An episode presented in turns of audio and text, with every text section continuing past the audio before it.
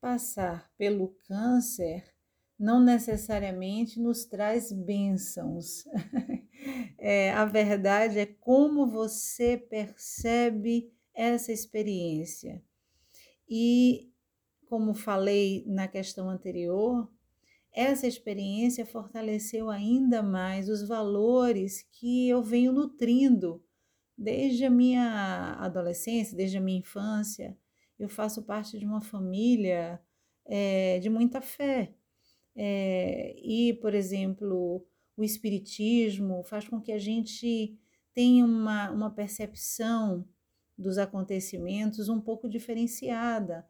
Passamos por várias reencarnações, em cada estágio da nossa existência, é, é, você vai aprimorando, vai burilando o seu espírito para se tornar uma pessoa verdadeiramente de bem, uma pessoa correta, ética, uma pessoa que, que nutre o amor verdadeiro no seu coração e busca paz acima de tudo.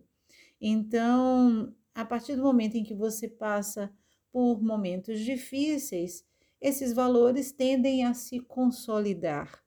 Então, eu acho que a maior bênção é essa: é você amar mais e mais, é você viver o, a sua vida em plenitude, é você fazer escolhas a favor da vida. E, e eu sou uma pessoa muito ligada à natureza, tenho um engajamento socioambiental muito claro e os estudos me ajudaram também a perceber o quanto nós podemos associar toda essa visão de mundo à arte, à música, também a um comportamento, porque mais do que falar, precisamos também dar o exemplo.